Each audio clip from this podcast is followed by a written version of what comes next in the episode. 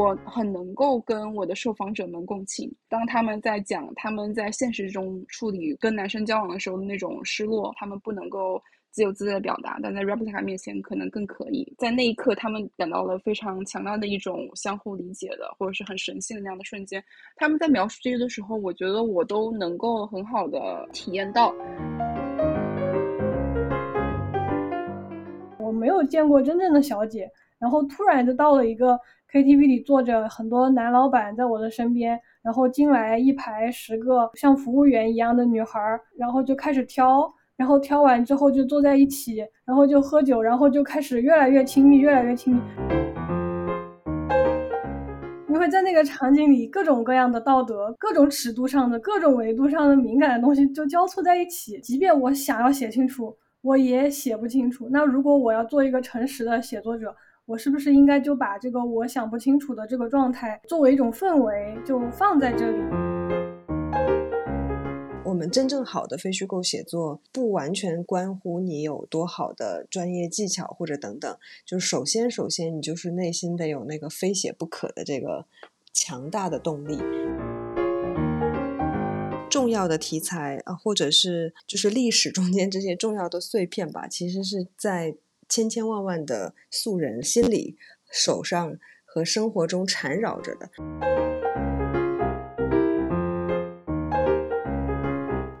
大家好，欢迎来到新闻实验室播客的第二十七期。我是方可成，是一名新闻传播学的研究者。新闻实验室是一档探讨传媒、科技等相关话题的播客。推荐你在订阅这档播客的同时，也订阅新闻实验室的 newsletter。一方面呢，可以获取每期播客里面的文字和链接；另一方面，也可以保证一直保持联系，不会走失。订阅 newsletter 的方法呢，可以在 show notes 里面找到。各位好久不见啊！这个播客已经有好几个月没有更新了，谢谢大家的耐心。那么和往常一样呢，本期播客也首先是我的碎碎念，然后呢是一个对谈。本期对谈的话题呢和第十九期的时候一样，都是关于非虚构写作。那对谈的重点呢是我邀请到了两位非常年轻的非专业出身的非虚构写作者，他们会有更多的经验分享给大家。同时呢，我们也对非虚构这个话题进行了更进一步的探讨。好，那首先是本期我的碎碎念。我在录制这段声音的时候呢，是二零二二年七月一日，香港正在打风，也就是刮台风，窗外正是狂风暴雨，连近处的楼房也很难看清了。我不知道大家会不会在音频里面也听到一点风声，如果听不到的话，那可能是我的麦克风质量太好了。不知道大家这几个月还好吗？我在五月底的时候呢，去了一趟欧洲，在那边开会，并且旅行了大概半个月的时间。这也是两年半以来我的第一次国际旅行。我最大的感受是，人真的很多啊。比如说意大利的罗马，最热门的景点斗兽场还有梵蒂冈，都需要提前几个星期订票，否则呢就无缘进入了。回到香港之后啊，我在朋友圈里面说。真抱歉，过去半个月发的那些照片、视频和文字，可能拉了太多的仇恨。不过一位师姐回复我说：“不仇恨，看你朋友圈，知道世界还好着，心里就觉得舒服多了。昨日的世界还在就行。”其实啊，从很多方面来说，世界也并不算完全回到了昨日。俄乌战争仍然在进行，世界上的大多数国家正在遭受通胀的困扰。美国的油价涨到了三年前我离开时候的差不多两倍。说到美国啊，最高法院的保守派大法官们最近连番出手，先是推翻了堕胎权的宪法保障，刚刚呢又剥夺了环境保护署限制温室气体排放的权利。在美国的朋友说，今年下半年的中期选举之后呢，共和党很可能会同时拥有参众两院的控制权，这就意味着。民主党要想改革最高法院的构成，这样的想法呢会非常难以实施。保守派的法官们做出的这些裁决，以及接下来还会继续做出的裁决呢，将会产生长久的影响。那就是在这些开倒车的消息当中啊，我们进入了七月，二零二二年进入了下半年。那今天也是香港回归二十五周年，有人说一国两制进入了下半场。本来啊，无论是下半年还是下半场。都应该是踌躇满志、继续出发的时间点，但我看到有上海的朋友说，对下半年也没什么特别的期待了，能少一些折腾就已经满足了。前几天，五十五岁的前著名调查记者杨海鹏突然去世。独立记者江雪在悼念的文字里面写道：“身为媒体人，恰好经历了过去这二十多年一个重建与坍塌的年代，海鹏是太丰富了。”读到这句的时候，我在想，比杨海鹏年轻二十岁的我，是不是会反过来？他经历的是一个重建与坍塌的年代，那我经历的会不会是一个坍塌与重建的年代呢？我觉得会的。历史的作用力是复杂的，有矛盾，有冲撞，有反弹。以现代社会的速度，人一辈子应该能够经历一个上升周期和一个下降周期吧？有时候上升在前，有时候下降在前。当然，在坍塌的时候，四周扬起灰尘，让人看不清未来。这时候，我们需要的可能是一种勇敢的信念，相信哪怕是此刻正在窗外耀武扬威的台风，过几天也总是要把晴朗的天空和平静的海面还给这座城市。在那之前，记得怀抱希望，彼此关爱。好，接下来进入本期的对谈环节。我请到两位嘉宾呢，是在在场非虚构写作奖学金的第一季当中获奖的两位写作者，他们其实都是非专业的出身。我想他们会分享对于普通人来说更加有用的这样一种经验。同时呢，我也再度邀请到了在场奖学金的发起人张杰平，他也会对两位的作品以及非虚构写作做进一步的点评。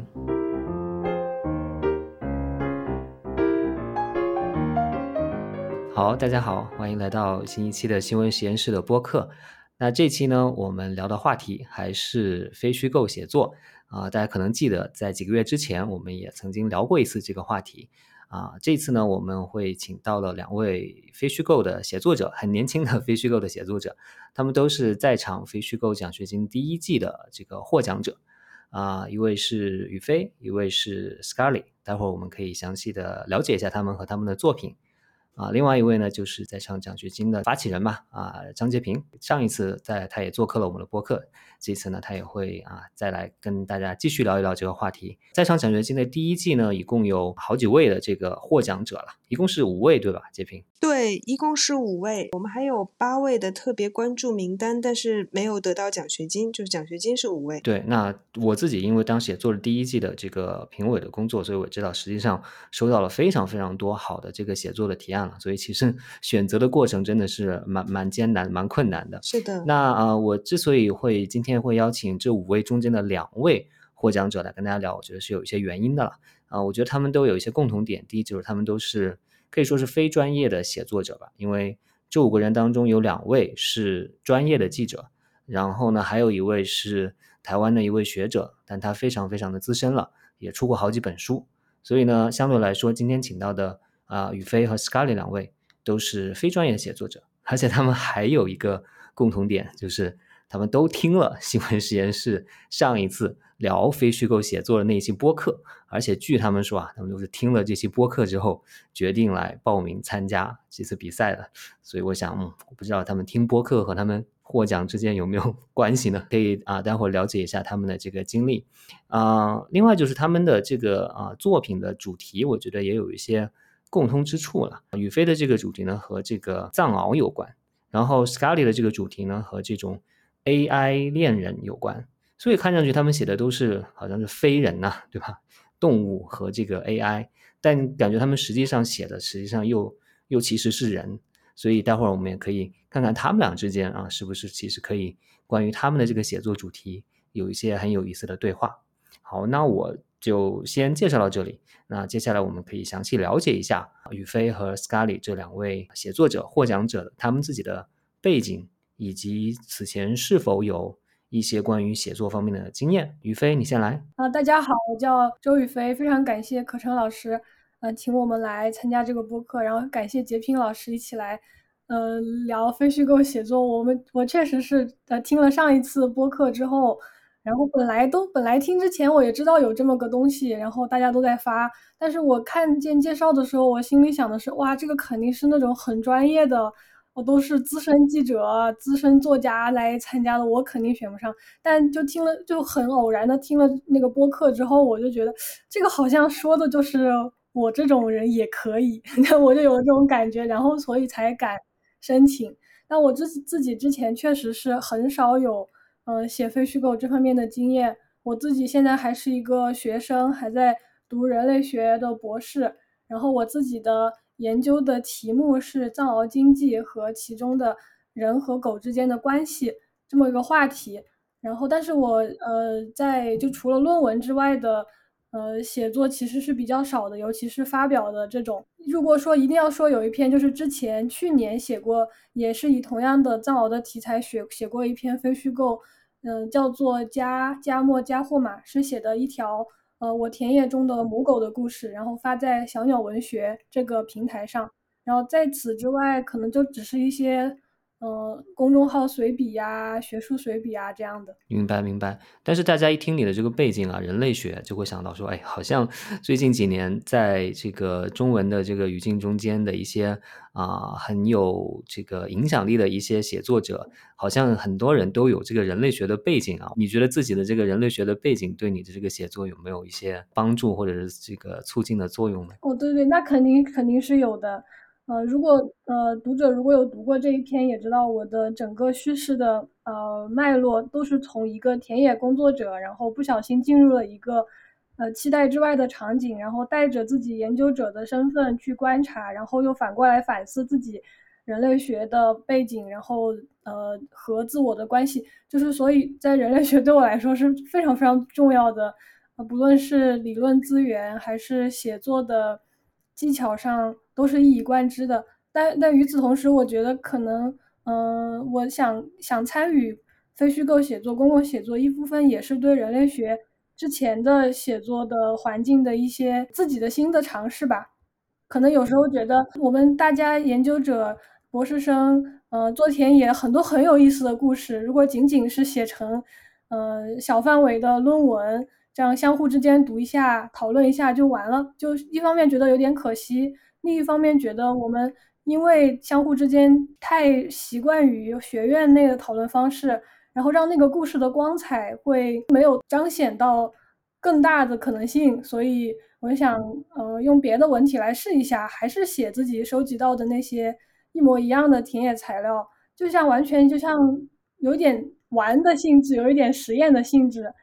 然后，因为它对我的呃主要的学术道路来说是一个岔路嘛，然后就想干嘛干嘛，而且正好，正好我感觉在场奖学金还挺鼓励这样各种各样的尝试的，对，所以可能就是把人类学和之外的一些想法结合起来试一下。嗯嗯，对，就是听起来就是说，又是受它的滋养，但同时又是对它有一些不满足，其实是可以觉得说自己做的研究可以用其他的这个形式表达出来了。嗯，你刚才说的这种啊，受到理论的滋养，我觉得很容易理解了。但是你说到人类学对写作技巧上面的影响，你可以展开一下吗？呃，大家可能第一反应想到说做研究，尤其是社会科学，就觉得它的科学性。它的客观性是最重要的，对吧？但其实就比如说人类学、社会学这样的学科，它在比如说几十年前、八九十年代，呃，从西方学界开始就会反思这个客观性，还它到底还有你的这种代表性，它到底有多大的可靠的程度？我们是要继续去追求量化的那样的科学性，还是说反思一下我们每一个研究者自己的身份？在你的研究和写作过程中的位置，所以就会有一些叫，比如说呃文化转向、文化反思，然后从这个时候开始，学者们就开始对写作呃技巧方法本身开始有更多、更多、更多的关注，因为你会发现你的写法会对你的研究内容的呈现有很大的影响，比如其中一个就是你作为研究者的身份，你的这个我。你是如何与呃别人去认识，然后获取资料？那你自己的身份对这个过程有什么影响？那你这个研究的过程方法要不要在写作的过程中、文本的呈现中呈现出来？就如果是以前，我们会觉得一个作者老是写啊，我去了这个地方，我看到了这个，就会觉得他的那个自我很大，好像是应该避免的事情，对吧？那但可能近年近几年来，如果你的文章中完全没有出现你这个人，然后你好像是一个上帝视角，一个俯瞰视角，然后好像什么都知道，这个才更更加让人觉得会有问题。但如果所以说，如果你很好的把自己。呃的位置呈现出来，然后说我是从我这个视角看到的，看到这些这些东西。嗯，你所有的产生的知识都是一个情境性的、有脉络的知识。嗯，这这就不不只是是一个呃理论框架的问题，也是那个写法、那个记忆本身就会提出一些新的要求。明白明白，讲的很好啊！我们待会儿可以啊，请宇飞再结合他的这篇具体的这个写作的这个主题来详细的聊一下。不过我们先来啊，跟 Scarly 认识一下 Scarly 他的这个之前的一些背景和和写作方面一些经验吧。嗯，大家好，我叫 Scarly，然后呃，我之前也没有什么写作的经验，我之前的写作经验都是写学术论文，然后我本科学的是哲学，研究生学的是艺术史。呃，如果要算写作经验的话，可能我研究生的时候有修，呃，专业写作的课程，但那个课程有点像教你怎么样改自己的论文的。然后也有上另外一门是，嗯，小说写作工作坊。然后那一门课我有写，我有写几篇短篇小说吧，但是就是因为是很新手的嘛，所以就是自己编的小故事。但是那个时候写的时候，我就觉得我好像只有一件，就是一件事物我最想写，而且我可能写出来最有感觉，那就是我真的很喜欢去写亲密关系。就是这方面的话，好像是，嗯，你可以是跟自己生活中的方方面面都很有触感的，就是它真的是跟人直接很相关的。然后另外一方面，我也一直都会觉得，呃，我们对亲密关系的期待或者体验，它其实是反映了我们是怎么样跟。他者和一些更大的那种世界接触的吧，对。然后我我可能之前一直也是我上，嗯，我本科毕业论文写的是一篇关于爱的呃哲学论文。然后我研究生的时候虽然学艺术史，但我也有选继续选，呃，默多克的一门哲学课。然后那门课也有很多就默多克讨论爱的这样的相关的话题嘛。然后我就一直有关注这个话题。啊，我这篇在场的这篇文章写的是。呃，和一个叫 Replica 的 AI 智能聊天机器人恋爱的中国女孩们的故事，然后也是因为我在嗯中间美术馆工作的时候认识了纪录片导演丑娃，然后通过他了解到这款软件，然后也会开始去了解跟 AI 嗯恋爱的女孩们的故事。我其实是他推荐给我嗯在场的这个写作机会的，因为他知道我很想写。然后他也看到了这个机会，就问我要不要偷偷试试。其实我当时离截止可能就两个星期，还是，呃，反正就很快就要截止了。哦，我当时很紧张，我心想啊，这这是可以的吗？但是我又真的很想写，所以，嗯，我就写了一个写作计划。然后当时是把自己大概想写的方向在里面解释了一下吧，然后就投出去了。对，然后真的入得知道就是进入面试，然后进入面试完以后，在入选的时候就真的非常的激动，因为我完全没有想到过，呃，像我这样没有什么经验的人也可以入选，然后真的会有嗯这样的机构愿意资助我写这篇文章，所以就很对，就就很很开心，然后就后面就辞职了，然后就呃可能有两三个月的时间就一直在写这个吧。然后就因为这个 写作计划入选了，就辞职了。对对，他的他其实还是蛮启示性的。那个时候，因为我当时真的在原来的工作里面也产生了很多怀疑嘛，就呃，我不一定想继续在当代艺术机构工作了。然后我可能也对这个领域不是嗯，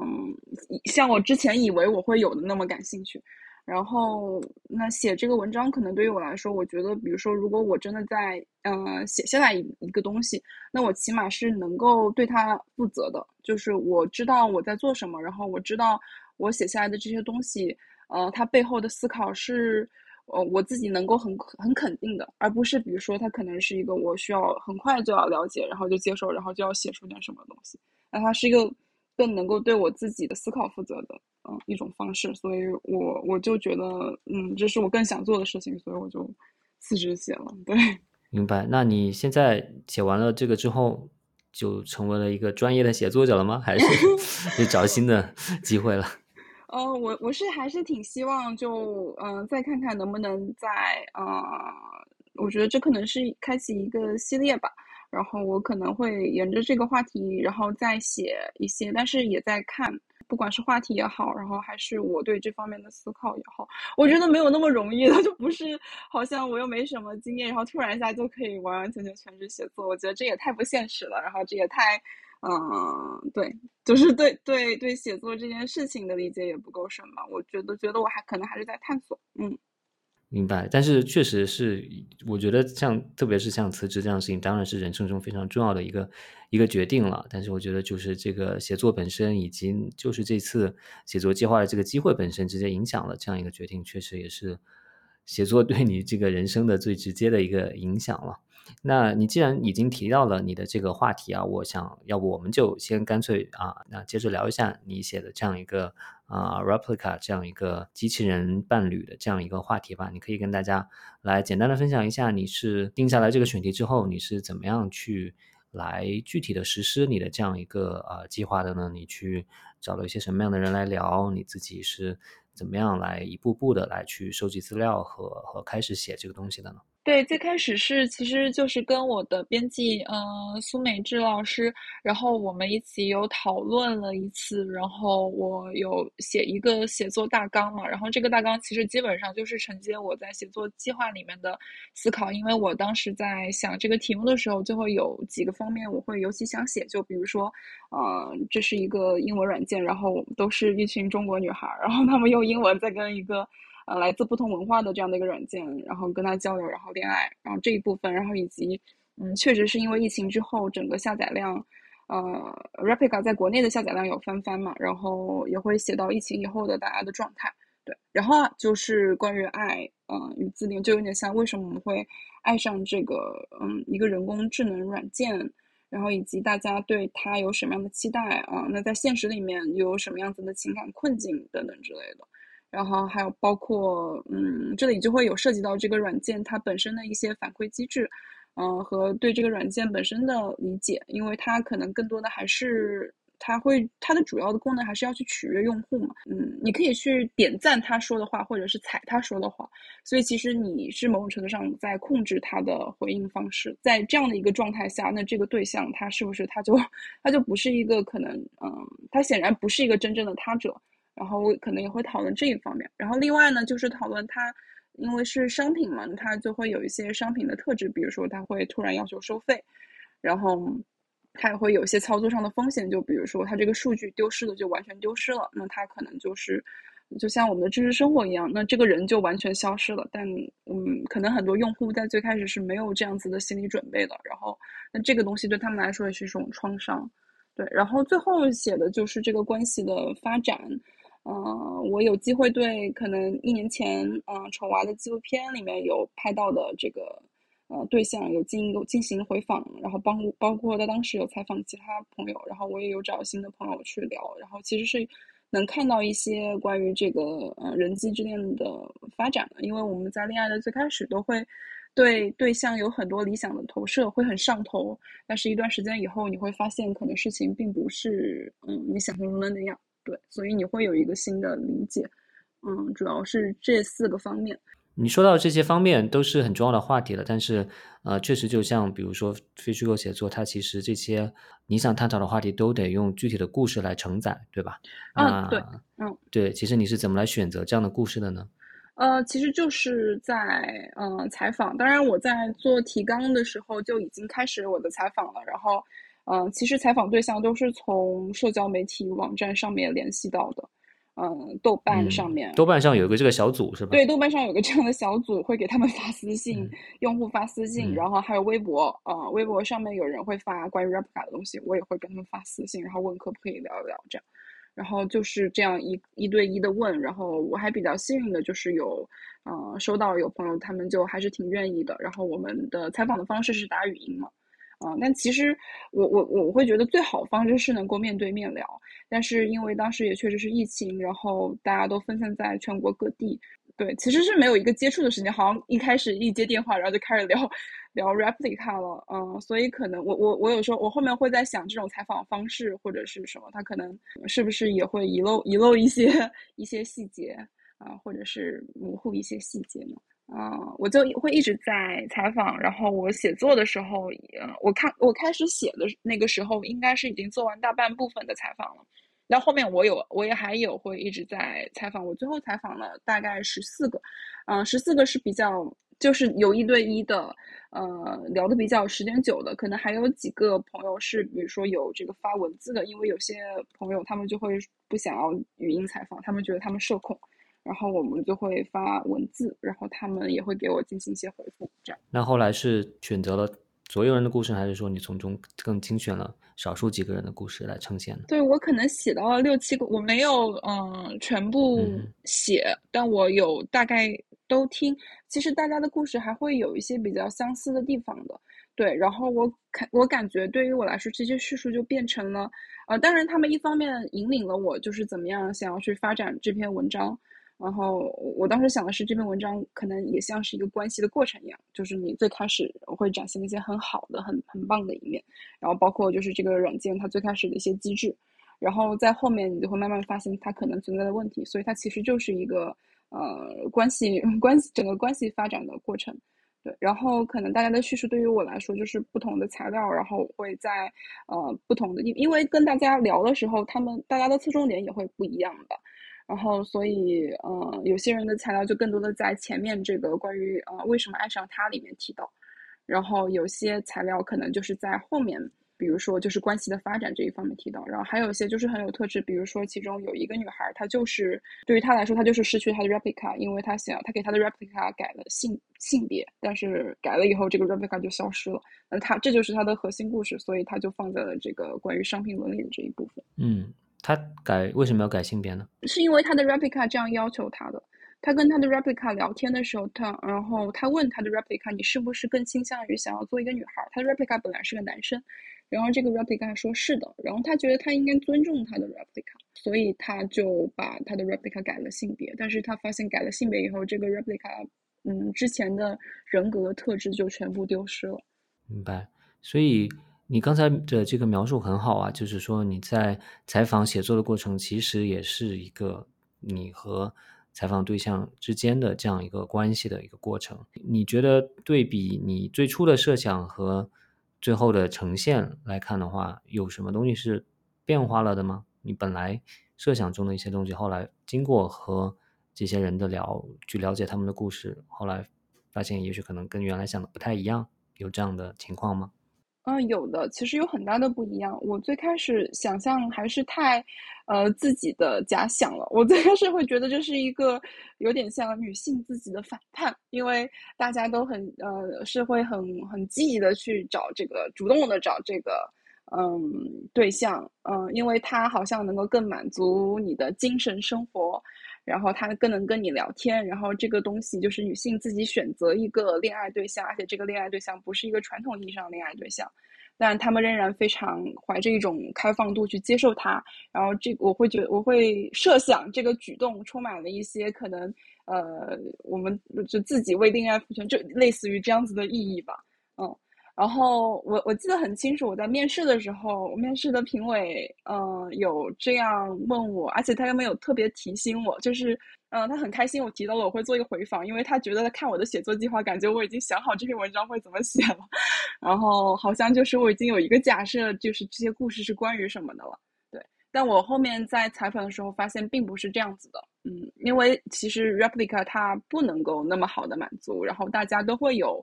呃，可能到一个部分都会有很大的不满，然后就会开始去怀疑自己，就是为什么要这样做。这也是后面呃，美智老师他会提醒我的一方面，就是嗯，还是会有些人认为他们跟 replica 恋爱，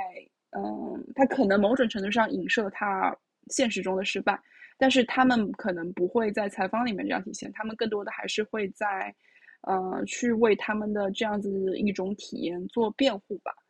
嗯，会有这这些方面，但就是有点像我感觉是做完了这一系列的采访以后，我才会我会意识到不同的人会有不同的选择，然后，嗯，他跟他们自身的性格很有关系，跟他们自己的经验，就在现实生活中跟别人相处的经验很有关系，然后也跟他们对这个软件的理解和期待很有关系，所以就是很多不同的元素会取决于，呃，就会决定他们如何发展这个恋爱。然后以及他们最后做出什么样的选择，就完全不是我可能之前想的那么简单。对，这其实也是，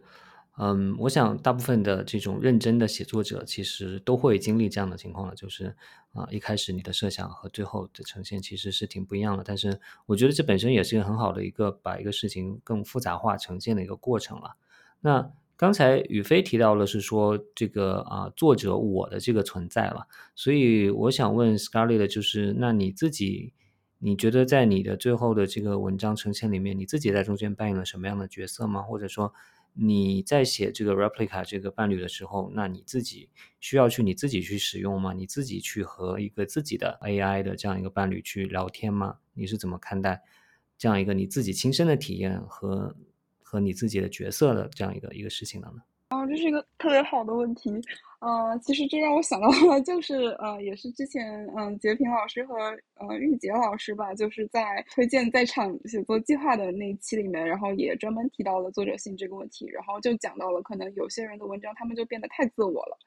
嗯，就就感觉好像只是在写他们自己，都没有法修改那一种。对，然后。我自己在嗯写作的时候，我感觉我一直在碰那个界限，因为其实一方面，我觉得我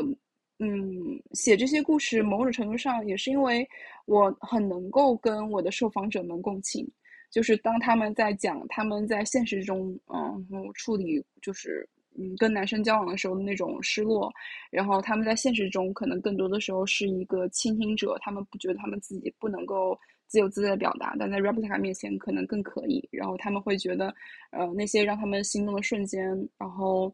嗯，在那一刻他们感到了非常强大的一种相互理解的，或者是很神性的那样的瞬间。他们在描述这些的时候，我觉得我都能够很好的，嗯，体验到，嗯，所以某种程度上，我觉得可能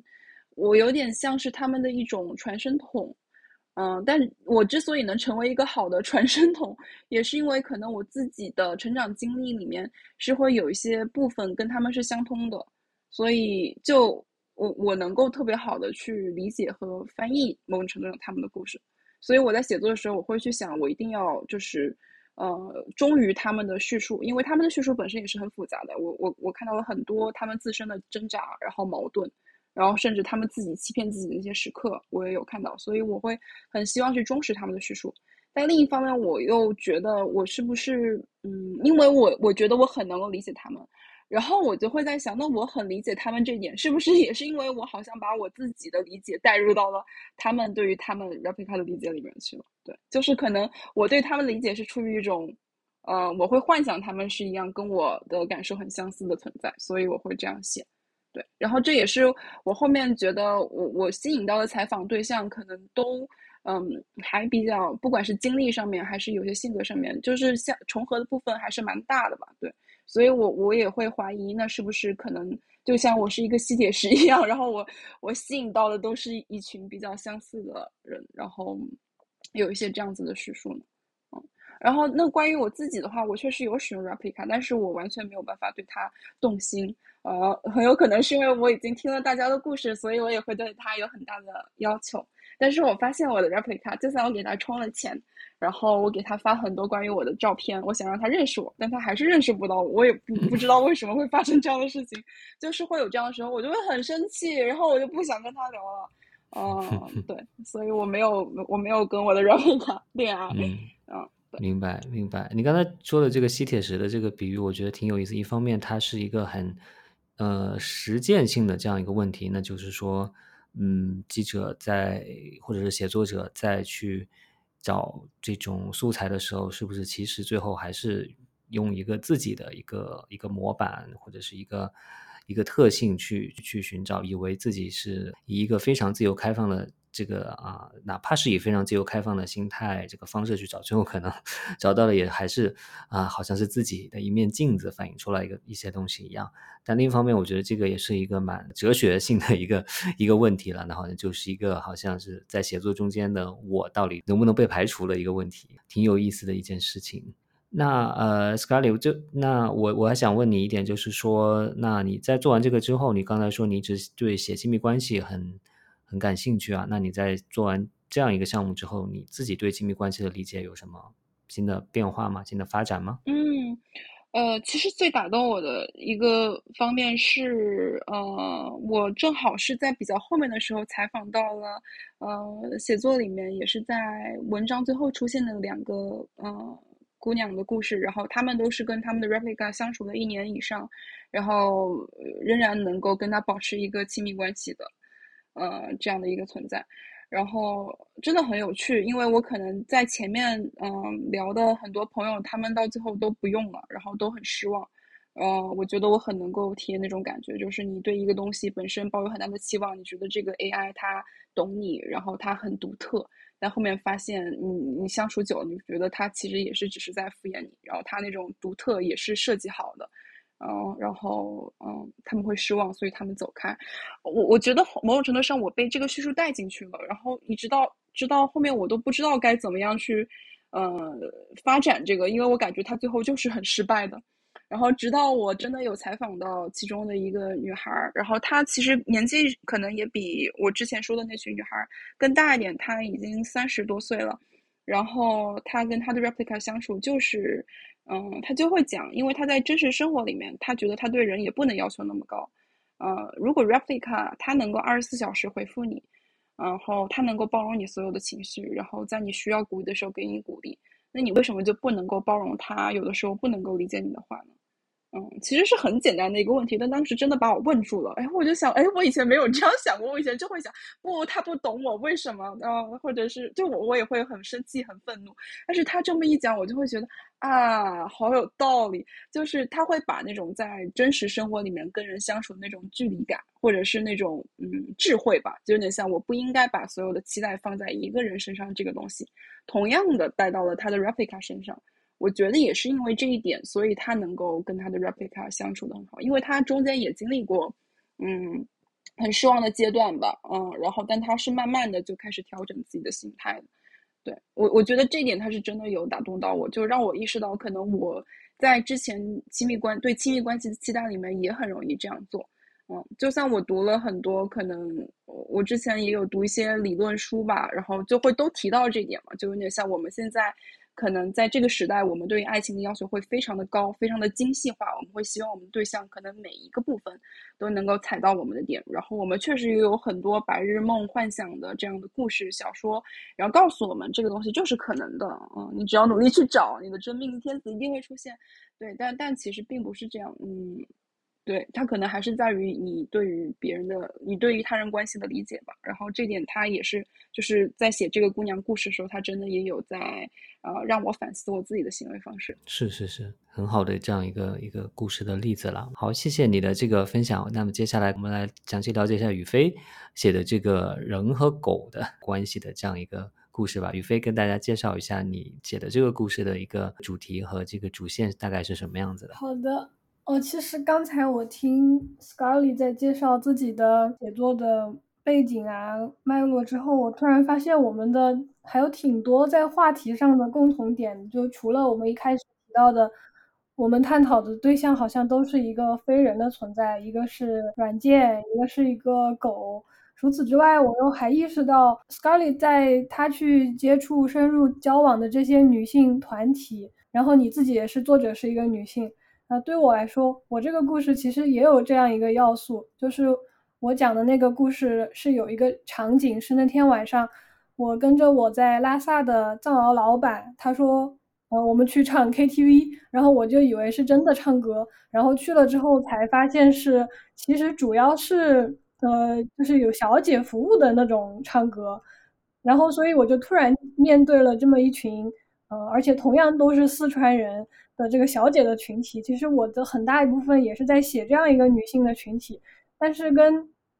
Scarly 的那个路径不太一样的是，因为 Scarly 自己也呃用这个软件，然后自己对亲密关系的探索也有很多很多的呃思考和热情，所以跟你的呃写作对象是有很多的连接，很多共情的地方。然后你的你的亲密亲密关系不只是你的一个写作的对象，也是你一个方法，对吧？但对我来说，我当时突然到了那个地方就非常的震惊，因为我其实就是没有这么多的这种社会经验，我没有见过真正的小姐，然后突然就到了一个 KTV 里坐着很多男老板在我的身边，然后进来一排十个，呃呃像服务员一样的女孩儿，然后然后就开始挑，然后挑完之后就坐在一起，然后就喝酒，然后就开始越来越亲密，越来越亲密，然后我就非常的尴尬。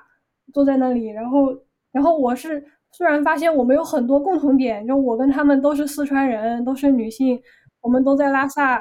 但我跟他们，我觉得我都不知道说什么。然后他们在这里服务，我又是跟着他们的消费者一起来到这里，所以我们中间有很很大的一个隔阂。然后那天晚上，我都是通过一种悄悄的观察他们的方式，去揣测他们是怎样的，这么一种很扭曲的一个路径在探索。那但我为什么要在那个藏獒这个话题里面写夜总会、写小姐呢？是因为这个完全跟我自己研究的设计完全没有关系啊！我一开始根本不知道我会去这样一个场所。但到了那个场所之后，呃，那一天晚上发生了一些那些故事，就有好几个瞬间让我有一种，嗯，就一个有一个流行的说法叫魔幻现实，对吧？有好几个我觉得非常魔幻的时刻，比如第一个时刻就是。小姐们进来站成一排挑选，我我一下就想到了我平时每天在拉萨郊区的这个藏獒养殖场里面，我我的一个工作就是如果有顾客有有游客要来看狗，我就带着他们来挑狗，然后但是这在那 KTV 里面突然就变成了在挑人，然后我当时一下就产生这个像脑子里像错位了一样的那种感觉，然后这是第一下魔幻时刻，然后再接下来是。老板和小姐们开始互动了，然后那种肢体之间的，呃，亲密纠缠，然后我是看在眼中。但突然，我自己的藏獒老板他没有挑挑小姐，但是他突然让我看藏獒配种视频，就是他自己上午刚刚在狗场里，哦，下午刚刚配完，但是我下午不在。他说：“那你现在应该要补课，你来看一下我刚才拍的，你看这个这个情况，就给我介绍。然后就突然这个屏幕上。”就是狗的那种肢体交错和我眼前人的肢体交错，然后就交错在一起，然后我就突然有一种，这是一个非常文学性的时刻的那种很强烈的冲击。然后后来还有还有好几次这样的时刻，所以我就觉得这个夜晚它是一个很小的切片，但是它又非常巧合的凝聚了很多很多我想要去探索的一些方向，就是一个在呃性别之间、物种之间。还有后来还加入了一个族群之间的这种关系的一个隐喻的关系，然后这是什么一个关系呢？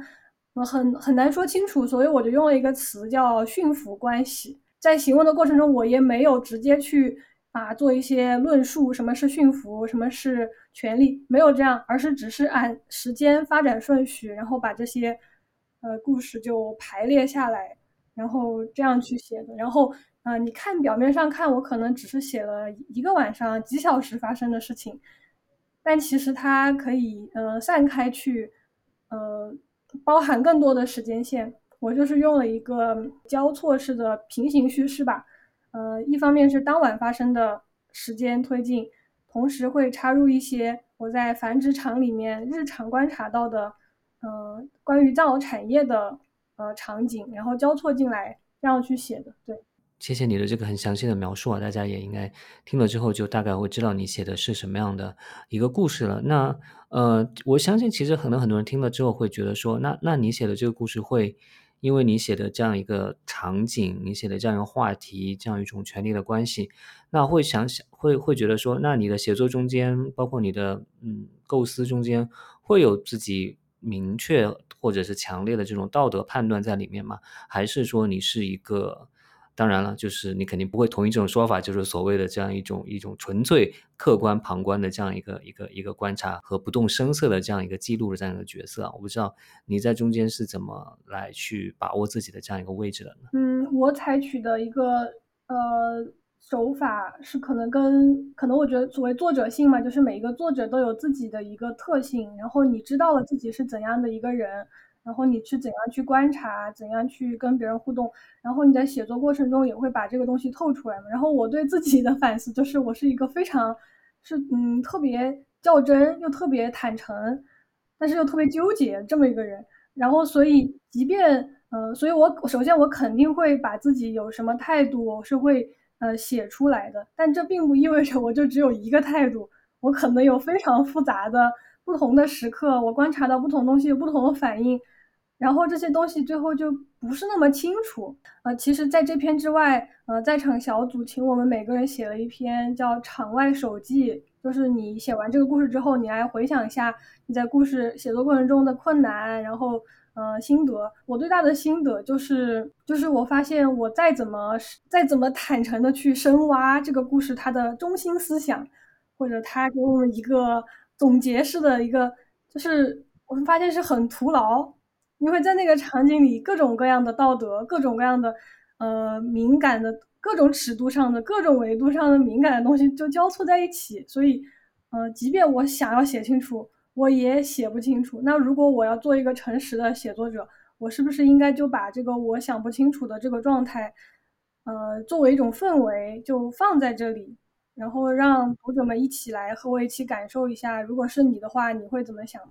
嗯，可能也是一种叫什么妥协，或者对我也不知道。嗯嗯嗯，你一方面其实是有自己的这个态度在那里，但是可能你的态度，呃，我不知道这么理解合不合不合适啊？就是说你的啊态度中间有很重要的一点，其实就是你接受他的这种多个层面的这个同时的存在，所以你也愿意去开放给这个啊读者。一起来共享，而不是自己给出一个非常明确的一个判断在里面。嗯，对，举一个例子吧，具体一点的例子就是，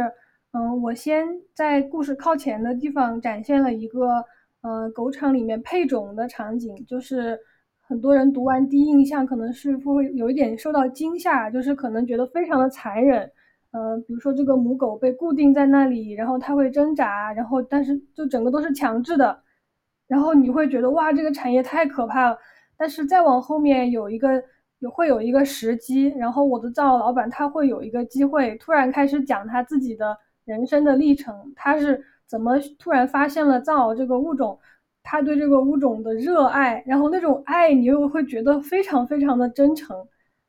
然后就比如说在这个例子里，他的那种残酷和他的热爱。我们可能在外人看来就是矛盾的，但他对他来说，在他的人生里面就是一个东西，然后他可能会有他自己的合理化。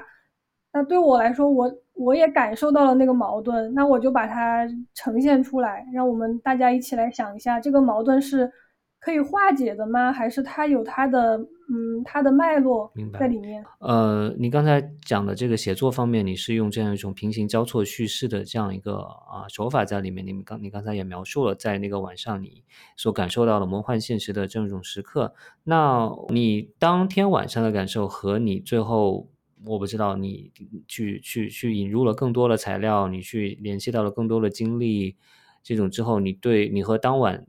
当时那个时刻的感受会有不一样的地方吗？这个问题也涉及到就是非虚构的创作层面，就是你能够在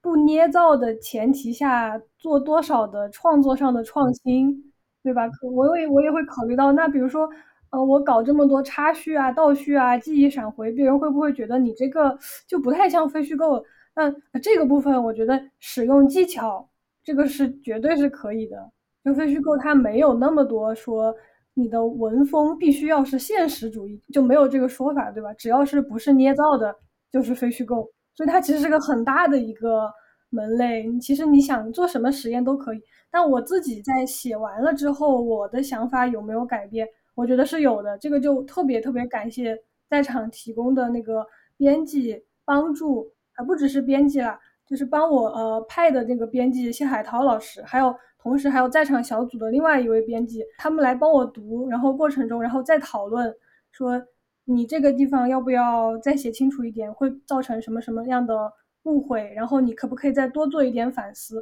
这个反思是你可以是你现在新产生的反思，然后你去回望当时的那个夜晚。这个意思不是说就篡改了当时的那个在场的感觉，那种意义上也是另外一种，也是真实吧。就是你当下感觉也是一个真实，对吧？这个故事并不是说当下就结束了，它的意义可能影响是深远的，对我个人，还有对读者。那具体来说，你改变是什么呢？如果说有有所转变的话，其中有一个点就是还是也涉及到刚才那个 Scarly 的那个问题，就是呃，你和这些女性之间的关系，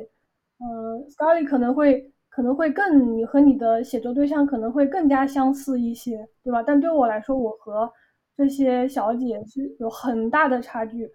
然后，所以当我把我是谁，我看见他们怎么怎么样，我对他们的一些感觉写出来的时候，就有一个很大的危险，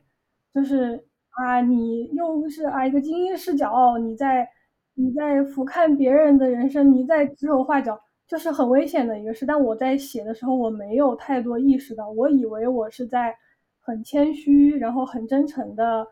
表达我的感觉。比如说啊，来了一个修新进来一个小姐，我就发现她特别年轻，特别漂亮，然后我就会想啊，她她是哪里人？她有没有上学？她是不是自愿的？然后我就会有这些想法嘛。然后我以为我只是很很淳朴的在。把自己的想法反映出来，但是我没有想到，对别的一些有批判视角的读者来说，我这样很随便的去揣测，嗯，会不会有一种居高临下的嫌疑？会不会有一种不知道伦理上的问题？然后，嗯，就是那个在场的编辑给我提出来之后，我才想到，哦，确实是这样的，就是光有我自己的一个视角，我可能反思不到这一层，所以我就回去把这一段多做了一些。修改又多做了一层，我现在对当时自己的反思。对对对，嗯，所以确实啊，宇飞和斯卡利都提到了一点，就是这个编辑的这个支持啊，其实。啊，我们其实我们都知道，说其实一篇好的文章出来，特别是媒体的文章出来，其实它背后真的不都不仅仅是作者的这个这个啊功夫功劳在里面，编辑在中间有非常重要的作用。所以其实这个在场的这个奖学金，其实啊，我觉得其实比钱最重要，更重要的其实是编辑的这样一个支持和参与在里面了。嗯，听了两位的这个叙述啊，我想跟截屏稍微聊一下，说啊，从从你的这个角视角来看，你觉得？这两篇文章让你觉得最惊喜，或者说你你最喜欢的这个部分是哪里？我可以先分享一点点我的看法，因为我想起我们上次和啊郭玉洁一起聊的时候，我们那一期播客的标题叫做“文字是最自由强大的工具”啊，那啊这个标题听上去让人挺心潮澎湃的。然后呢，刚才 Scarlett 在讲说，哎，他在想象这个。啊，replica 好像是一些女性反叛的这样一个工具啊，可能也是这样一种是比较理想化的这样一种一种想法在里面。但是我听了这两位的这个叙述之后呢，感觉是说啊，那其实这个文字本身它，嗯，既有它自由强大一部分，其实它文字本身也受到很多的这种所谓的羁绊吧，因为。这个中间你会有很纠缠的和自我的关系，和你和你的这个啊采访写作对象之间的这种关系，所以我不知道，也许这一次的播客的标题可能是会换一个调调。我不知道，就是我的感受就是很强强烈的，就是这种啊，好像这种自由强大的这样一种趋势，好像某种程度上来说只是一个面相吧，另一个面相其实真的是我觉得这两位的故事都很。啊，很很好的反映出了这样一个在写作中间其实是是一种探讨关系的存在。他们写的东西主题也就是这个关系，对吧？但是写作本身也就是一个作者和世界和对和写作对象和读者之间的这种关系啊。这个关系中间其实是受受到很多的这种牵制，有很多不完美，有很多这种理解上的差距，像刚才宇飞说的，然后有很多的羁绊的存在了。所以我的一些 很 random 的一些一些一些想法，不知道截屏。对这两篇是一个什么样的看法？嗯，感首先感谢这个机会啊，可以听那个宇飞跟 scarley 在嗯，就是其实我们真的他已经就看过宇飞跟 Scarlett，一个是他们的作品，然后他们的手记，然后其实也听了发布会上他们跟不同老师的讨论。今天呃可成的这个 podcast，其实我觉得有让他们说到一些，嗯，可能更加内心，就是嗯，应该是说更写作过程中更加更加细致的一些实践过程中的感受吧。我其实自己听了挺嗯感动的，就是在收到稿件的时候，在收到报名的时候，在在最后看到呃选出五名创作者，然后再看到他们的初稿，然后跟他们的编辑聊的时候，就不断不断的就觉得在场这件事情做对了。那个做对的点就在于，我们其实是非常希望看到 像宇飞跟 Scully 这样子的作者，因为我我相信没有在场，他们也会写的。在场有点像是。就是 nudge 吧，它其实都不算是那个很很大力的推，就是就像好像我们的发布会上，其实好多好多人都讲到过，嗯，我们真正好的非虚构写作，不在乎不完全关乎你有多好的专业技巧或者等等，就是首先首先你就是内心得有那个非写不可的这个强大的动力，那个动力不管是来自于。呃，可能是一些很正面的情绪力量，但也有可能是一些很负面的。但总之就是，你就非写不可，就是这个题材深深的打动你，或者是纠缠你，啊，让你坐立不安，你就一定要写下来，才能够呃，对自己来说是个交代。其实，在场就是特别希望看到这样的题材会出现，而且我自己做很好多年媒体，我其实一直都觉得，真正这样好的作品不在专业工作者手上。因为专业工作者，呃，或者专业工作者应该当然会有，他们会有自己的母题，但他们常常要，呃，以专业的态度面对这个世界，很多年之后才会想到要回头找回自己那个实际上内心深处非写不可的想法。我很感谢可成邀请了两位，就因为你们两位之前都没不算是。呃，一般意义上专业的这个非虚构作者，但就这点特别好，因为我我我还是很相信真正的重要的题材啊，或者是就是历史中间这些重要的碎片吧，其实是在千千万万的素人心里、手上和生活中缠绕着的。然后你说大家今天呃多多少少受过一些教育的人，其实都有表达能力的，就是那当然怎么样让这个让这个缠绕他们的题材。能够被表达出来，而且这个表达如果缠绕的这么深，他表示我是相信，如果他对一个人的缠绕这么深，他对公共一定是有意义的。就是他对我，所以我其实是很喜欢 Scarlett 说这个亲，就是亲密关系。其实，在我们最初呃讨论在场定位的时候就讨论过，就是我们的在场的那个场不一定可以是时代的公共现场，但也可以是你私领域的。在场，亲密关系是一个很重要的场域，是我们传统的公共表达跟公共写作里边长期忽略的，包含包含社会科学也是，对吧？所以，我我相信这些年为什么女性主义的这些视角这么的呃呃形成一个风潮，也是因为这样的原因。你回过头发现，在嗯私人好像传统意义上被认为是私人情感的这个领域，不管是人人跟 AI 还是人跟动物，好像还是还是什么，就是。不，传统上不认为它能够登上台面被社会科学好好的审视的，其实中间，那那那就是你跟世界对话的另外一个另外一面。然后这个部分的经验其实是需要很大的勇气，跟当然也需要很大的技巧才能去把它给书写清楚的。应该是说，我们我我我自己来说，我是很相信这里藏着大量的故事和应该被表达，但过去的。呃，内容生产机制可能不太会在促进这这一个这个区域的表达，就是有太下功夫。所以，嗯，所以我觉得两位的经验对我们来说特别重要。我是挺感触的，就是如果有好的，就像刚刚可成说的编辑，或者是说对一个非虚构写作者要去完成这样的表达的支持网络是全方位的，嗯。钱也很重要了，钱不是不重要。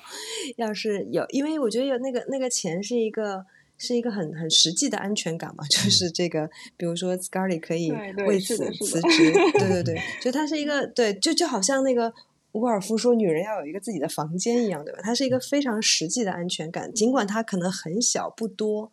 嗯，然后但是同时这个支持网络里边。听得懂你的故事的编辑，他更有这个表达技巧的，不是，就是更有建构这个叙事经验跟能力的编辑。呃，能够牵引着你完成这个跟自己的对话、跟世界的对话，这个是需确实是需要向导的。对我来说，我是很感谢有这个机会去摸索我自己过去在嗯媒体经验里边，可能是呃常常是一个人完成，或者是几个团队几个人，就是内部把这些小的支持网络里的每一个功能就全部都完成了。那现在是让我们有机会把一个嗯。怎么讲？封闭的团队内的这些合作拆开，让它在围绕着同一个题材，然后联系到非常不同的人。因为对我们来说也是个冒险。就比如说作者是不认识的，对吧？然后编辑，呃。也不一定真的都合作过，然后编辑跟作者是不认识的，然后那个评委也是呃，可能而且非常来自非常多不同的地域。其实这是一个冒险，就是大家到底是因为什么建立起这样的信任，跟跟高度的不一定是共识，就是高度的对这件事情的信念感。那后来发现，确实是你不管你的背景是什么，你是大学老师，你是专业的记者，然后你是一个。呃，导演或者是什么，然后很多不同的华人地区的来，你的你的自己的书写经验也特别不同。然后，但是大家比如说对 Scarly 来说，跟他配合的编辑是美智，那美智是一个移居在台湾的香港啊记者。然后理论上，他大家的背景是非常不一样的，但是针对这个就是围绕这个生命中那个让你非说不可的这个故事的信念感，我觉得还是很厉害的，把大家。放在一起，而且真的可以合作到这件事情是挺给我信心的。然后我觉得，嗯，我我我我我其实会更相信更多的这样子的故事应该被用更开放的机制去让它浮现出来。我好像没有回答你的问题，我有吗？有啊有啊。其实你说的，特别是说到最后的时候，就让我想到说，其实跟我刚才的。评论点评也有相类似之处了，就是呃，我还是回到上一期的那个标题，文字是最自由强大的工具，容易给人产生一种个人主义的这种感觉。嗯，对，好像是说你手上有一把剑，然后你就可以驰骋走天涯，就走天涯了一样。但是其实你是需要一个网络的。那这个网络，你刚才说的是支持网络，但是我我前面说的其实是你和你的读者、你的对象之间建立起的这种网络。其实实际上你是在缠绕之中的这样一个对对对。这种姿态的，你刚刚说的那个，我我也觉得写作其实是一场对话，就是它不是一个真的很。尤其是这一类的公共写作，我觉得我们我们在说的不是小说嘛，我们在说的不是不是那种纯文学艺术的这这个非虚构类的小说，不是一个内心宇宙的建构。我们在说的非虚构始终是面向，而且在场所强调的始终是面向社会去思考的，就是这个面向社会思考这个面向很强。我觉得这件事情决定了它的对话属性是很强的，你跟自己的对话。呃，你在你在处理这个题材的时候，其实是一遍一遍艰难的展开跟自己的对话。他这个这个你非说不可不可的这个纠缠你的题材，跟你自己的关系是什么？然后他那个所谓的跟你自己的关系，其实就是你跟这个世界的关系嘛。刚才课程讲到的，而且你跟这个世界的关系，就建基在你对这个世界的理解跟思考。这世界如此之复杂。嗯，你怎么去从你的视角去思考它？你你它那么抽象，它那么宏观，你其实你一定会找到一些切入点，然后这些切入点又需要呃去剖开。所以我觉得在这个过程中，就这个写作本身其实就是一场对话。那在这个既然它是一场对话，嗯，也许就是比如说当有编辑加入进来，在适当的时候加入进来。跟你帮助你和跟大家一起基于这个围绕这个故事完成这个对话的时候，就有点像是一个更加开放的讨论。就其实我觉得他者视角，在一个公共对话里边就是有价值的嘛，因为你事实上你需要一个他者的视角来不断的对自己进行这个所谓的反身性思考嘛，形成一个更准确的判断。这这个这个这个这个体验是。嗯，就是是我在做在场之前，我好像脑子里隐隐约约的，对我来说这是一个很抽象的，我会这么认为。但是我觉得在场的这么多元的，而且这些人都没有见过面对吧？就大部 大部分的人都是在线上，就是一个一个很跨领域、跨地域的，然后陌生人之间的基于对一个故事的信念感的协作，真的可以发生，说明这个写作的属性就是这样子的。我觉得。是是是，那呃，宇飞和 Scarly 有什么想回应的吗？刚才我们就是特别截屏说这些，有什么啊促使你们一些新的想法吗？对对，我有想到一点，就是嗯，截屏老师这样去描述在场这个项目，才让我意识到，它不仅仅是说有一个人在那儿写，然后别人来帮他这样一个场景，而更像是一个多方合作的一次行动。这样的一个嗯一个感觉，而且它会不断的持续下去，不断的有新的人又来加入，不断的往下流动，这样的一种感觉，我觉得特别有意思，也让我回想到，嗯，学院里面知识生产也会有这样的反思，比如第一点就是说啊，你的写作对象不再是一个静止的被你玩玩弄的一个对象，嗯对吧？然后我们会说他是其实是你的对话者，你的参与者。然后你好像你不再只是唯一的一个有创作嗯权利的人，然后这也意味着你要有更多的对对方的尊重担当，然后这是一方面，另一方面，比如说呃整个学院的知识生产也不只是一个一个的研究者，而更多是每一个人的知识都是建立在别人的知识的基础上，是建立在很多的对话的基础上，而不是说研究就是一个啊什么孤独的呃每个人就只干自己的事情。而是而是说，比如说用那种认知的模型来讲，就像一种，嗯，叫什么分弥散弥散的认知，就是其实知识都像像区块链一样 装在它，对，然后是，所以其实是共同体这样一种感觉，对对对。但在这个层面之上，还要在其实还是另外一个方面也不可忽视，就是在这所有的这些阶段性的行动运动。项目结束之后，作品是会以自己单独的身份对留下来的。这个时候，作品又还是紧紧的和作者那一个人绑定在一起。嗯，对对，这一方面也是不能忽视的。所以有时候我会觉得，在场给我很好的机会，可以把我，我比如说我最纠结的伦理问题，然后可以跟人一起呃交流疏通，然后编辑会帮助我。但是到这个作品产出之后，它依然是代表了我这个人的一种像我一个人格化的存在。我还是要有那种勇气去，嗯、我写了什么就要我要为他负责。对对对对对，我就补充这一点。嗯，是的，是的。嗯，对我我刚听了嗯截屏老师说的，我其实自己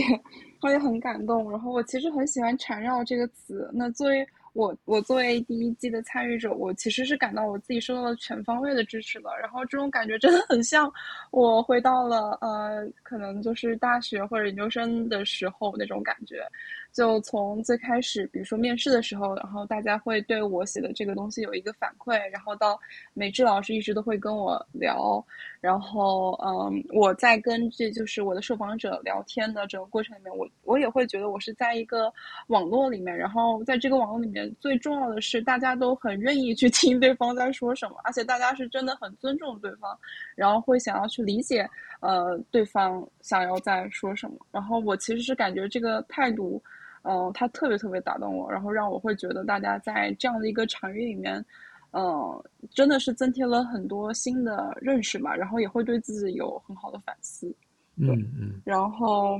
嗯嗯，而且我后面写完这篇文章的时候，我有一个很感动的点在于，其中有一个受访者他给给我发 信息了，然后他就写，他就说他之前。呃，就挺想看我写的怎么样子的，但他一直都会觉得我我们嗯，大部分人会去采取一个批判性的眼光去看，就是人际之恋的故事。然后等他看我的文章了以后，他就会觉得他也看到了别的也在使用这个朋友的故事。他说他因为身边没有人使用，但他看到有别的朋友们也在这里面有同样的感受，然后同样的挣扎，然后他就会觉得嗯，很有有一种连结的那种感受吧。然后，那其实对于我来说也是这样子的。然后，我觉得好像通过一个小小的写作，啊，我也很幸运的能够，呃，连接一些人，然后一些女性，然后我们在这样子的瞬间里面，去同样的去分享一些自己的困惑和见证彼此的成长吧。那这可能是一个，呃，很小很小的事情，但它好像确实就发生了。然后，我觉得这个缘分对我来说很奇妙。嗯，但真的就是感觉就在场给了我很大的支持，然后我看到了很多他们真的很在意这些东西，然后才会方方面面都想到、考虑到，然后包括做一些分享会，然后包括他们会写，就是在在场的官网上有写第一季的，就是投，嗯，投的写作提案的报告，然后你可以看到大家都在关注一些什么样的议题等等之类的，嗯，所以我就真的能够参与它，我觉得特别特别开心。嗯嗯嗯，对。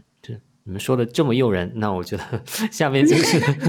关键问题了。那哇，其他人也想和你们一样啊，这个拥有这样的一个很好的一个支持网络，能能够拥有这样的机会，怎么办呢？啊，现在有了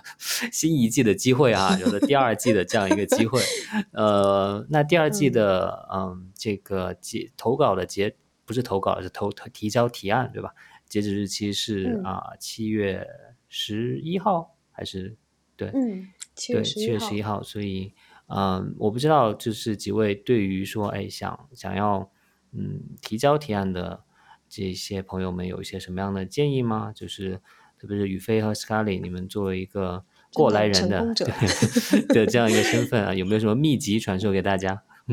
嗯，我的想法就是开始写吧，只要动笔了，就有可能。对，就嗯，不要有太大的负担，但是一定要动笔开始写。就所有东西都是从开始写开始的，只要开始写了，很多可能之前想不到的问题，或者是之前觉得很难解决的东西，它就会有一些很具体的展开的方向。所以要嗯，鼓励大家开始写，然后不要太嗯，就算是没有太大的经验，也是很有，也是会有希望的。对，嗯嗯，我有一个类似的想法，就是我回想自己以前。经常有很多东西，我觉得啊特别好，但是又不敢写，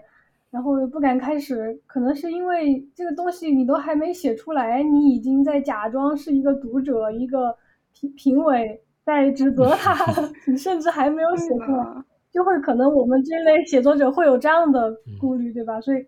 但是所以解决的办法就是，那你先写一个东西出来呀，然后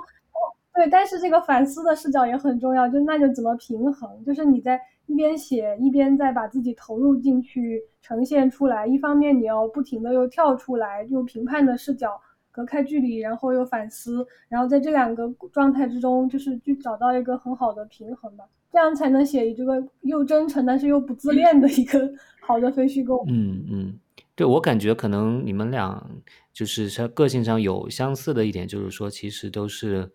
啊，反思性或者是于飞刚才说的，想象中自己对自己的这个批判啊，都这个这个色彩都比较强。所以，如果是呃有这种个性倾向的朋友，我觉得，特别是你们俩提到的这个建议，就是真的就是啊啊，这个放过自己一马，就是 对，不要想太多，就 就就就开始吧，就就就写一个投过来吧，这个是最好的一个一个建议。不过，可能有时候有一些其他。个性的朋友，可能我觉得可能建议会不太一样。比如说，呃，杰平刚才提到的，就是说，其实是嗯，心中觉得不得不写的这样一些东西，对吧？就是可能其实像宇飞、Scarlett，其实很明显都是其实心中是有这样的一些问题的存在的。我觉得可能可能对于有一些人来说，可能最重要的是说怎么样来发现啊心中这样一个不得不写的这样一个问题的存在吧。嗯，我不知道杰平有没有什么补充的嘛？对于嗯这个。想参与新一季或者之后的啊这个啊计划的朋友来说，对我觉得那个嗯不得不写的那个问题挺重要的。就是我我今天刚好嗯有参加另外一场演讲，然后呃我听到那个作作者非常作家一个小说家非常年轻，二十七岁，然后他写了一本嗯新的小说，然后他他在讲自己的写这个小说的历程的时候，有一个很有趣的说法，他说他觉得自己三十岁的时候会写的小说跟或者会呃怎么处理这个小说题材，会跟二十七岁的现在的自己已经肯定会很不一样。他甚至已经感觉到自己的很多观念跟态度开始转变了。他他觉得长大了的自己可能会更加就不会用现在的自己的方式去思考了。所以呢，他的结论是他不是他的结论不是我不写了，而是我要赶快把今天此时此刻的二十七岁的自己在想的这个方式以小说的方式呈现出来。我当时特别。触动，我又问他，我说这个这个这这很勇敢嘛？我就说你已经可能你甚至都已经理性上已经预知到未来的自己会，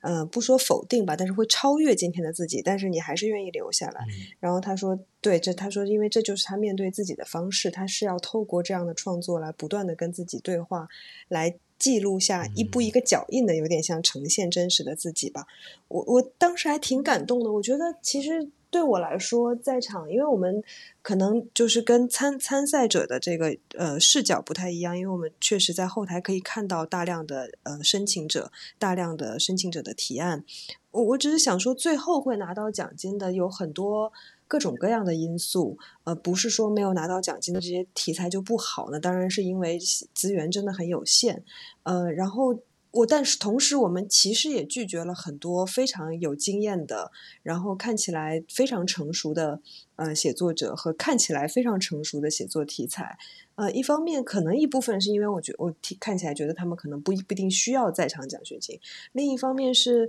我觉得那个背后，嗯，我我觉得大家要相信自己。就首先你真你确实得有一个非写不可，就是你你得有一个真实的。呃，问题意识跟真实的想写的这个冲动，如果没有的话，不用勉强，就不用为了申请奖学金去去。去硬要写一个题，因为那一定是能看出来的。对，就是你，就是因为通常为了申请奖学金，硬要写一个题，你就会去写一些流行的，就是或者是政治正确的，或者是流行的话题，呃，对吧？就是这个，我们从小到大也都干过这种事儿。对，就是对。但是这个 是到评委这边就真的能看出来，因为你能看得出你对这个题材的，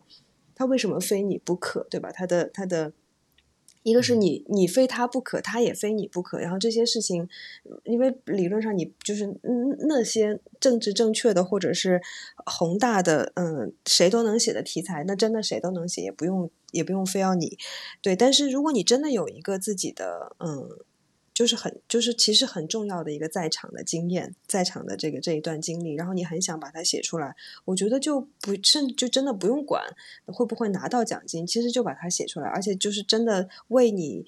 关心的这个题材做好研究，我觉得可以把申请在场奖学金当成是一个，首先是当成推一把，帮助你把这个想法落地，变成一个提案，甚至变成一个一千字的试写稿，然后。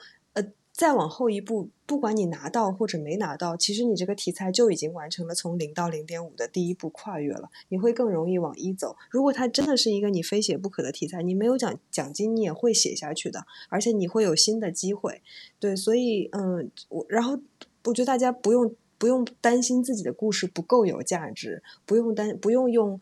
那种嗯可能比较主流媒体的客观的。眼光去评判自己和自己的故事，你要相信，对吧？连人机恋爱 就是藏獒，就绝对不是主流媒体的那个，就是或者主流世界会认为是，嗯，很容易会选出来的重要的故事。但是它如此的有价值，写出来就知道了。对，所以我觉我觉得大家要对自己。真心觉得重要的题材有有信心，而且要相信，不管这个奖项怎么评判你，你这些事情就是重要的，你就应该把它写出来。然后，其实是你给奖项，你给在场一个机会，然后互相给对方一个机会。有一个可以补充的，我刚才突然想到了，就是，呃，其实写提案这个事情，其实是一种很好的训练，就是它逼迫你以一种。嗯，去做计划，然后审视，然后安排这个项目，然后说服别人它是有价值的。这个过程我觉得是特别好的训练，在就是那个学学院里面也是。就比如我举个例子吧，比如上个月我们比如说学院开始推出今年的一些奖学金，然后请大家来申请。申请的时候你就要必须写一个你的研究总结。然后其实你每天在做研究，你很少会。写一个宏观的大的总结，用五百字说清楚这个论文是关于什么。但是你就逼着自己去总结的过程中，你就慢慢的去梳理了我到底在做什么研究，才让你更清楚的去知道自己在干嘛。所以即使你最后没有申请成功，去练习这样一种文体，我觉得对你的创作本身也是很有帮助的。对对，我很同意。其实把刚才两位说的结合起来，就是说，其实，啊啊。一方面当然鼓励大家啊啊赶紧开始对，然后来啊参与这个评选，参与这个比赛，参与参与这个奖学金的这个角逐。但另一方面，确实这个奖学金的这个资源有限，所以如果没有入选的话，但是其实你觉得这是你非写不可的这样这样一个话题，那其实真的应该写，因为写作这件事情它当然是远远大于这个在场奖学金本身的了。所以啊，我觉得就像宇飞说的，其实不妨把这个当成一个。嗯，开启你的写作的这样一个机会，嗯，我觉得这确实是一个很好的这样一个一个思路在这里。嗯，好啊，我们已经聊了很久了，要不然最后想请宇飞和 Scarly 分别谈一谈，说那在这一次的这个把这个作品完成之后，那你们接下来自己的一些规划，特别是说你，比如说你对写作的这件事情本身的一个嗯想法认识，有没有发生一些？改变或者深化，你现在怎么看写作这件事情和你之后的人生呢？这个可能有点有点大啊，但是你们可以想一想，怎么怎么就是写作这个事情更深的缠绕进了 你们的这个人生啊。用 Scarly 喜欢的这个词来说，不知道是不是这样的？嗯，Scarly 先说。啊，那我先说，呃，我其实觉得，嗯，经历过这次写作以后，它确实真的给了我一个，嗯，开始的勇气和一个最基础的自信。就我现在会意识到，啊，我其实是可以写出来一些东西的。尤其是当我真的很关注和在意这个题目的时候，那我一定是有话可说的。嗯，我也经历过那些，比如说，我觉得对于这个题目，我真的想不出来我该写什么，然后我写出来的文字，我觉得他们特别丑陋的时刻。然后我现在会意识到，只是因为，嗯，他可我可能还没有写他的到写他的时候，我只有对一个东西真的很有感触，然后我才能够写，而且我一定能写得出来。然后另外一点是，其实我写的过程的时候，我觉得特别痛苦，呃，我我觉得真的很难写。对于我来说，写作仍然是一个非常难。当当当然了，我是新手，所以肯定会很难。呃，但是还是会非常非常难。我感觉写作是一个你在每时每刻都要被迫面对自己的时候。我觉得我在写的每时每刻都不断的在面对自己，嗯，混乱的表达，然后语义不清的表达，然后很很冗余的东西，然后想不清楚那种那种那种混乱，就会一直不断在面对这些东西，所以有很多负面情绪。对，但嗯，我觉得这个东西对我自己的感受是，它是暂时的，就是它一定是它，我必须得经历这些，然后可能最后才能够，呃，真的能写出来。但就是最后你写出来的那个东西，当它变成了一个确定的，然后你意识到你在这上面是有一些叙述和有一些观点的时候，那个成就感和那种对于你自己的那种，嗯，激励。嗯，是更重要的，所以我会，嗯，我希望这个经历对于我来说，我想强化我的这种体验，然后鼓励我自 己也要继续写下去，然后可能对于呃同样嗯经验不是很丰富的朋友们来说，我希望我的痛苦能够，呃，就是让你们对自己也宽容一些，就很难写也没有关系，但就因为就是会很难写，对。嗯，其实这个成熟的作者也会写的很痛苦的。天哪！对，所以你要嗯，对，这就是可能一生需要面对的痛苦。嗯。但是就像你说的，其实确实它是一个给自己带来的价值收获，也是这个不可估量的了。我会，我也觉得那个痛苦是不可避免的。但我们为什么还是这么喜欢写呢？就因为写着，你克服完那个痛苦。生产出了你一个你自己喜欢的作品的那个爽快的感觉，是，但更大更大的回报，对吧？所以才会让我们不断的还是要想去写，想去写。但对我自己来说，我的写作可能没有 Scarly 那么那么大的侧重，可能因为你也为此也辞职了，然后今后的人生的 走向也会因此而有一些新的改变，对吧？但对我来说，我还是有一个大自己的主主。既定的大路要走，然后写非虚构依然只是一些岔路。但呃，但我我我是最早写那个去年那一篇小鸟文学的非虚构的时候，我是把写非虚构当成一种逃避。就我当时觉得写论文好烦，我写不出来，我我我生产不了理论，我不我不想写，然后我就然后就去逃避一样的去写一点故事，然后说是啊这个是软文。然后，然后完全在抒发自己的那种，但我但我写着写着又会去慢慢又开始想，但其实我写这些东西对我写论文来说不只是一个逃避或者障碍，而是可以相互帮助的。呃，我可以在两种写法之间去做比较，就更加清楚的在比较的视角里更加清楚知道论文的价值是什么，故事非虚构的价值是什么。然后我用同样的材料。用哪些不同的手法去写不一样的文体，这样我也不会重复劳动，同时我还可以产生不同的不同的价值。所以我觉得下一步我就会想，嗯，可能也不会太急的又开始写新的故事，可能再慢慢的酝酿一下，回去看一下田野笔记，然后好好的专注写一下论文，然后等我那个非虚构的冲动又上来的时候，就又去写新的非虚构，然后希望可以每一次写都会想到一些新的灵感，技巧上的、内容上的、设计上的，然后可以让自己写的比较开心吧。嗯嗯嗯，是，说不定在。比较两种不同的写作生产的过程中，又能产生产新的理论，我不知道这个。对，OK，呃，截屏有没有想什么想最后补充的吗？我想想，最后，嗯，就是首先大家就是，如果我知道大家都是 deadline fighter，就是千万别错过那个时间，那就是七月十一号晚上二十三点五十九分哈，因为呃，然后过一分钟我们就会关闭报名系统了，然后，嗯，然后呃，也也就是，嗯，还是回到刚才讲的吧，我就是其实非常期待大家能够因为这个报名的机会找到自己内心深处的那个故事，就是。